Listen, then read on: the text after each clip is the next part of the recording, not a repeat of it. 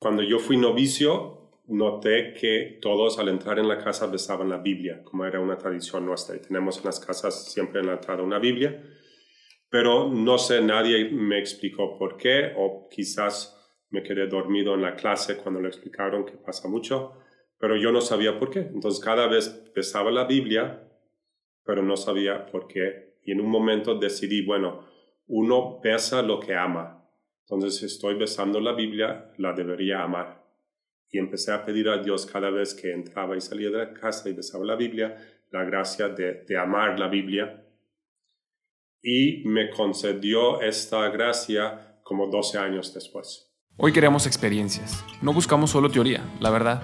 Es cierto que en la iglesia hay una riqueza increíble en lo que es la experiencia de Dios y de la fe, pero por más bello, verdadero y profundo, termina siendo inaccesible para la mayoría de los que estamos sedientos de Dios. Por eso este podcast te ofrece esta riqueza a través de experiencias, a través de la vida de un seminarista y de las personas con las que se irá encontrando en su camino para enriquecer tu experiencia de Dios.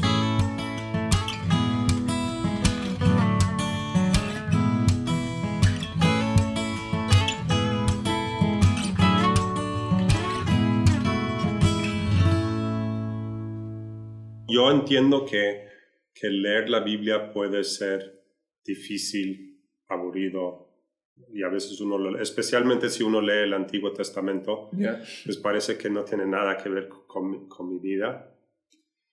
Y, y, por una parte es así, pero yo creo que Dios lo hace a propósito, porque el mismo hecho de esforzarnos es un acto de amor. Y al final es lo que Dios quiere en nosotros, es cultivar ese amor, que vivamos ese amor. Entonces, el dar Dios el tiempo de leer es un, un acto de, de, amor en sí. O sea, ya aunque no me dé cuenta y ni siquiera entienda muy bien lo que estoy leyendo, mi acto de fe, mi acto de, de desear acercarme a Dios por la Biblia, ya está dando frutos en mi corazón. Ya es algo bueno y está dando frutos que, que crecerán en 12 años. no más o más toda la vida. Y, pero lo que podría ayudar a, pues, que sea más fácil es que a mí me gusta comparar la lectura de la Biblia a visitar una ciudad. A, casi todos nos gusta viajar y ver ciudades nuevas. Y, y, yo recuerdo como hace 10 años visité la ciudad de Washington, D.C. en Estados Unidos. Y normalmente cuando uno visita una ciudad, que hace? Pues va caminando por, los, por las calles y ve los edificios. El White House, Capitol Hill, no sé qué, otras cosas, ¿no? Y los ve de lejos y, se para y los observa y después sigue caminando. ¿no? Es, es una forma de visitar una ciudad. Pero si uno realmente le gusta la arquitectura, o es experto o, conoce sobre arquitectura, pues ¿qué hace? Pues se para de frente de un edificio y, se acerca y empieza a prestar atención a los detalles.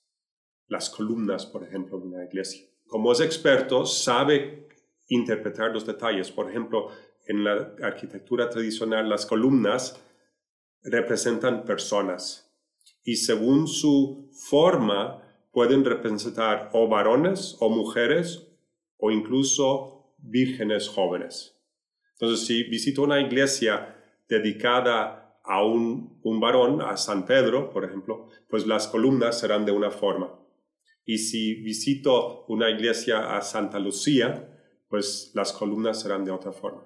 Ahora, si no sé nada de arquitectura y de columnas, entro, veo la iglesia, digo, ay, qué bonito, y me voy. Pero si, soy, si conozco esto, pues puedo pasar horas en un edificio viendo los detalles. Y ahora que nos, nos empieza a platicar, nos ha dicho hasta ahora como estas primeras dos maneras, ¿no? Primero caminar y pues ir viendo un poco los edificios, ver uno y ver otro y, y pues ver qué me gusta qué no me gusta y seguir caminando. Y, y, esta segunda opción de querer conocer un poco más los detalles, de estudiar algo, por ejemplo, en la arquitectura que nos comentaba, y poder entender más detalles de lo que dice el edificio. Y lo que me viene a preguntarle es si entonces es, es mejor una que otra o esta primera manera de leer la Biblia eh, es mala o es, o es... No, esa primera forma es, muy buena porque la palabra de Dios nos dice, uh, la Biblia es, activa y viva y, va produciendo frutos. Yo recuerdo, por ejemplo, leyendo sobre la muerte de Jesús y cómo Él perdonó a las personas en el momento que le estaban crucificando, pues de repente me di cuenta que yo también tenía personas a quien tenía que perdonar. Y a veces nos cuesta perdonar seis meses después y Jesús perdona en el momento. Y esa experiencia cambió mi vida. O sea, no siempre tenemos que esperar que, entender toda la teología y todo lo que hay detrás. A veces también a través de cosas muy sencillas, incluso rápidas, por leer un pasaje, por escuchar, poner atención en misa, puede también ya decirme algo, ¿no? Aportar a mi vida. Dios habla siempre, pero si, si tengo mayor conocimiento, recibiré más. Completamente. Y después hay una tercera forma de, visitar una ciudad, que es subirse en un globo o en un helicóptero y volar sobre la ciudad. Veo los mismos edificios, pero ya de otra perspectiva. Y, y veo, por ejemplo, las calles y la, la estructura de las calles. Dicen que en Washington, D.C., las calles, no sé si es verdad, pero algunos dicen que, que, están formadas en símbolos masónicos. De hecho, uno puede ver formas como, como estrellas en, en, las calles de Washington. Si fue hecho a propósito o no, como símbolos masónicos, no puedo decir, pero el hecho es que, que sí, sí forman estas estructuras. Entonces uno ve lo mismo, las mismas calles, los mismos edificios, pero ya ve otra cosa. Y uno puede darse cuenta de esto solo si hace este tercer paso, ¿no? esta tercera experiencia de ver esa misma ciudad desde otra perspectiva, ¿no? como un conjunto desde arriba. Uno podría caminar las calles años y nunca descubrirá que forman una estrella. Una estrella. Tiene que, que, subir y ver desde arriba. Y ahora que, que, nos platica esto, yo recuerdo en una de las primeras clases que, que nos dio, eh, quizás no, lo, no soy consciente de ello hasta ahora, ¿no? Como dice que Dios toma tiempo, pero me llamó muchísimo la atención cómo a veces podemos leer pasajes del Antiguo Testamento, ¿no? Como el que nos decía de Abraham, decir, ah, pues claro, ahí aprendemos de la fe, porque Abraham tuvo fe, pero nos hizo un resumen como, como este tercer paso, ¿no? Ver el Antiguo Testamento desde arriba, desde, desde un helicóptero, y un resumen de toda la historia que significa, ¿no? Y me di cuenta por primera vez que no solamente un conjunto de pequeñas historias, sino que es una historia en sí misma, en conjunto, y que, tiene una trama y que tiene una relación de Dios con su pueblo y que le traicionan y Dios les perdona y les da otra oportunidad. Y todo eso va creando una historia que nos habla también a nosotros. Sí, sí, porque la Biblia no solo es una colección de libros sueltos, escuchamos hace mucho, una colección de libros, sino que la Biblia es un libro y cuenta una historia continua y hay un hilo negro que conecta todos los libros empezando con la creación y llegando hasta, pasando por Jesús, que es el culmen de la historia, hasta el fin de los tiempos. Y, si alguien, padre, ahora que escucha ¿no? estas tres maneras de, leer la Biblia, y sabes que, bueno, pues ya estoy un poco motivado porque escuché que, que, se puede leer la Biblia, que se puede entender, que se pueden dar pasos, ¿qué nos recomendaría eh, como pequeños pasos de, para aprender a leer la Biblia? ¿Qué tenemos que leer primero? Con qué perspectiva es mejor empezar para no desesperarnos. Ya nos dijo que es muy bueno tener paciencia. Bueno, lo primero que yo sugiero sería, obviamente, leer los evangelios, que es el, centro de la, Biblia. Jesús es el culmen de toda la historia. Conocerlo y tratar de conocer cuanto más detalles posibles. ¿no? Cuanto más conozco, más después podré hacer las relaciones. Después, lo que aprendí a través del comentario de la Biblia de Jerusalén y otros comentarios que estudié es que casi todo lo que hace Jesús tiene una relación con, el Antiguo Testamento. No, no, hay, no hay nada que, que, que, hace simplemente que él inventó, sino todo es, está ya en el Antiguo Testamento. Y entonces, cuanto más leo ah, y conozco la historia del Antiguo Testamento, más empezaré a, a dar a ver esas conexiones. Al inicio es un trabajo seco porque uno no los ve. Lo que puede ayudar y sería mi segundo sugerencia o segundo paso es prestar atención a las lecturas de la misa de los domingos, porque la iglesia ha hecho mucho del trabajo para nosotros, porque en el tiempo ordinario, cuando el sacerdote se viste de verde, la primera lectura del Antiguo Testamento siempre está relacionado con el Evangelio. Y eso ya, o sea, hay personas en la iglesia que han dedicado años de estudio para descubrir eso y nosotros lo tenemos ya, sí. pero quizás nadie sabe. Bueno, es, es la sabiduría de la iglesia de los dos mil años, ¿no? ¿no? Y, y, y, ahí está, y muchas veces vamos a la, a, a la misa medio distraídos y especialmente la primera lectura no nos dice nada, sí. nos, nos desenchufamos y ya el Evangelio un poquito más porque habla del amor, del perdón, etc. Pero no, no se puede entender lo que Jesús está haciendo sin, sin, um, sin entender el Antiguo Testamento. Les puedo dar un, un ejemplo concreto sí, sí, sí. que me viene a mente ahora, que es en, en, en, el inicio de San Marcos, Jesús llama a los apóstoles ¿no? y dice que, que vio a, a Pedro y Andreas y Juan y Santiago y les dijo, síguenme, los haré pescadores de, de hombres. ¿no? Y muy bien, ahí pues lo comentamos y qué bonito que dejaron todo para seguir a, a, Jesús, pero ¿por qué dejaron todo? ¿Por qué tan rápido? Y es porque en el libro de Jeremías, en el capítulo 16, hablando de, de, del nuevo éxodo y de la restauración de Israel y cómo Dios iba a unir de nuevo los, los tribus de Israel que habían sido dispersos por el mundo, uh, se pregunta, ¿y cómo, cómo lo va a hacer? Y en Jeremías 16, 16 o por ahí, dice, pues yo enviaré pescadores y ellos pescarán a la gente.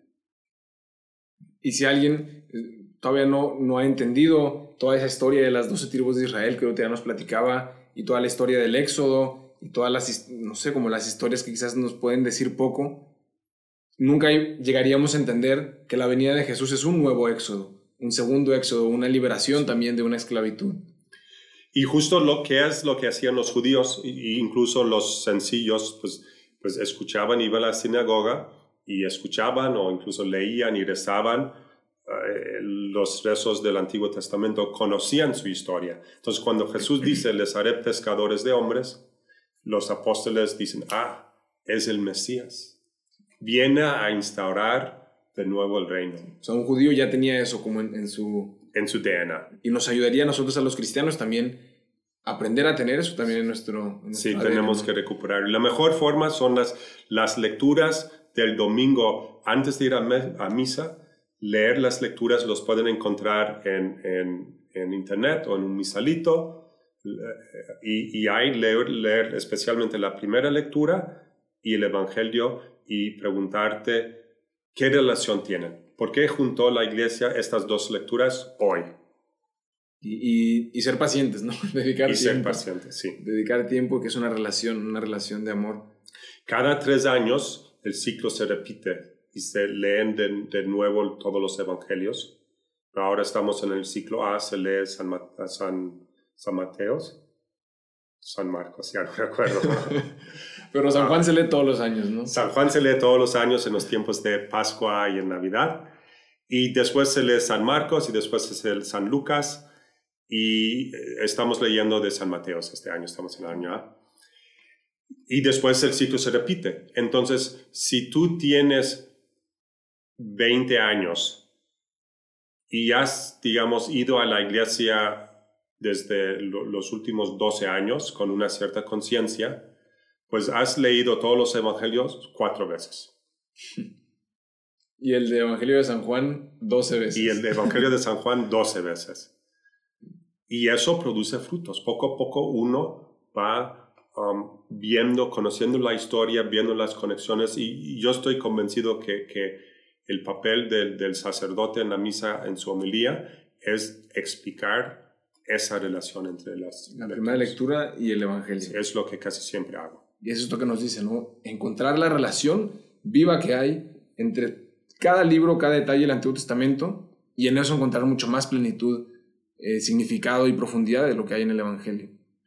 Y después descubrirás que tú formas parte de esa historia, que tú eres simplemente un nexo de una cadena de toda la historia de la humanidad. Pues que eso, que la Biblia es la historia de la salvación, la historia de Dios y el hombre, y yo, yo tomo parte de esa historia. Exacto.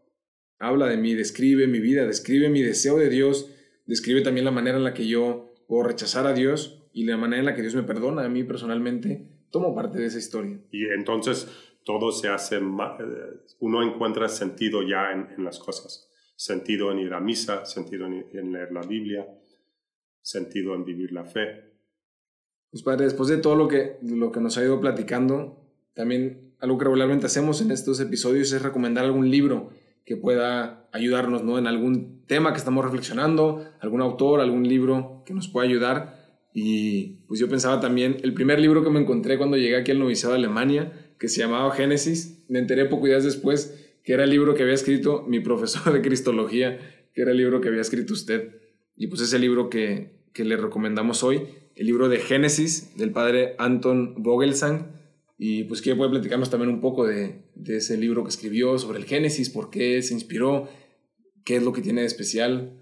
Sí, porque, bueno, al descubrir que el Evangelio de San Marcos o todos los evangelios están tan relacionados con el Antiguo Testamento y, cada, cada párrafo de, San Marcos tiene algo que ver con el Antiguo Testamento, decidí ah, empezar por el inicio y explicar la historia de Génesis y explicar su relación con el Nuevo Testamento. En vez de empezar con el Nuevo Testamento e ir para atrás, empecé, vamos por atrás y después explicamos qué tiene que ver esto con, con el Nuevo Testamento. Por ejemplo, um, el sacrificio de Isaac, que carga con la madera, sube la montaña, pues es una imagen de Jesús, que carga la madera de la cruz y sube la montaña, y es el Hijo amado, pues, etc. Entonces, eh, doy un resumen de, de, Génesis y después explico su relación con toda la historia de la Biblia y después con elementos más importantes de nuestra fe. Pues ahora sí, ya saben, si alguno tenía todavía este, este pequeño interés, deseo de conocer más la Biblia, de dar pequeños pasos para aprender a leerla y descubrir todo lo que nos puede aportar en nuestra vida de fe, pues ya tienen unos primeros pasos y también un buen libro que pueden buscar, que hace poco se hizo la traducción a español, si no me equivoco. Sí, acabo de, de um, autopublicarlo yo mismo en Amazon. Se puede comprar en Amazon en formato paperback o en, formato Kindle.